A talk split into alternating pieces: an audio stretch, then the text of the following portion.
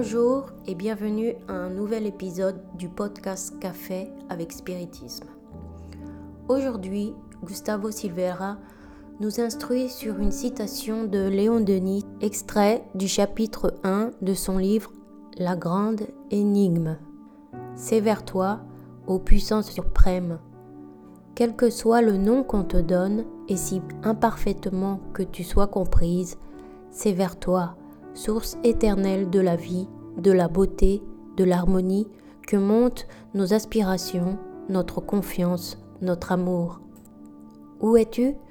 Dans quel cieux profond, mystérieux es-tu caché? Que d'âmes ont cru qu'il suffirait pour te rencontrer de quitter la terre. Mais tu restes invisible dans le monde spirituel comme dans le monde terrestre, invisible pour ceux qui n'ont pas encore acquis la pureté suffisante pour refléter tes divins rayons. Pourtant, tout révèle et manifeste ta présence. Tout ce qui, dans la nature et dans l'humanité, chante et célèbre l'amour, la beauté, la perfection, tout ce qui vit et respire en un message de Dieu. Les forces grandioses qui animent l'univers proclament la réalité de l'intelligence divine. À côté d'elle, la majesté de Dieu se manifeste dans l'histoire par l'action des grandes âmes qui, semblables à des vagues immenses, apporte au, rivage terrestre toutes les puissances de l'œuvre de sagesse et d'amour. Et Dieu est aussi en chacun de nous, dans le temple vivant de la conscience. C'est là qu'est le lieu sacré, le sanctuaire où se cache la divine étincelle. Ô homme, apprenez à descendre en vous-même, à fouiller les replis les plus intimes de votre être. Interrogez-vous dans le silence et le recueillement. Et vous apprendrez à vous connaître, à connaître la puissance cachée en vous.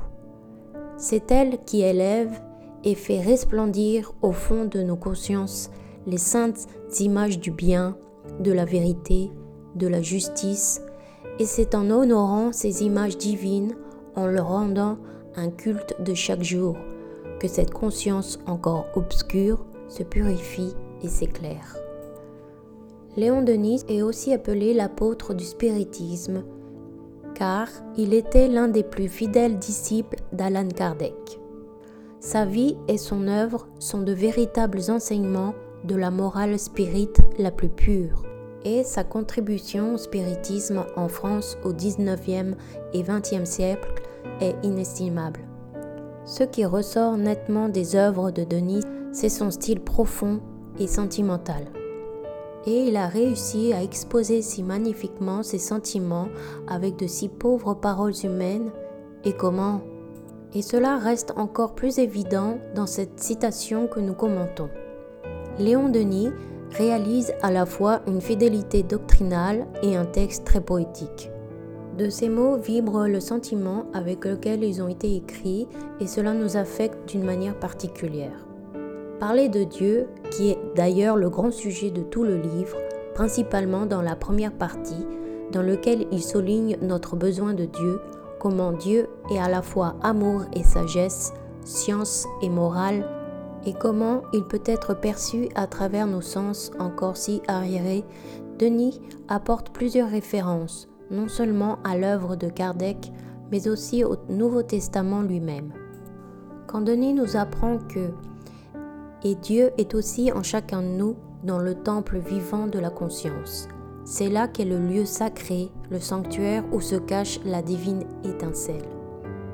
Il souligne quelque chose qui est dit à la question 621 du livre des esprits, mais cela nous rappelle aussi l'apôtre Paul quand il dit dans la première lettre aux Corinthiens, Ne savez-vous pas que vous êtes un temple de Dieu et que l'Esprit de Dieu habite en vous?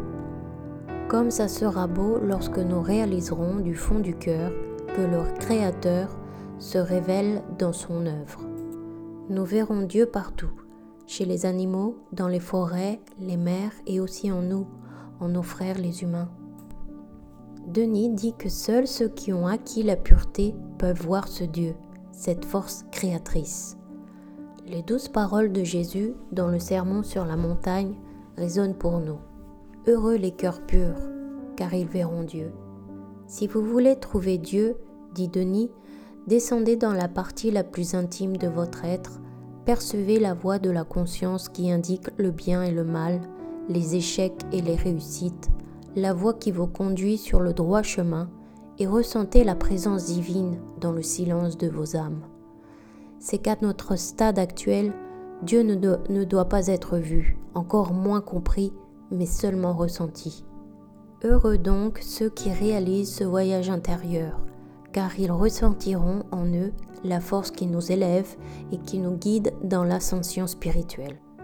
Soyez en paix et à bientôt au prochain épisode de Café avec Spiritisme.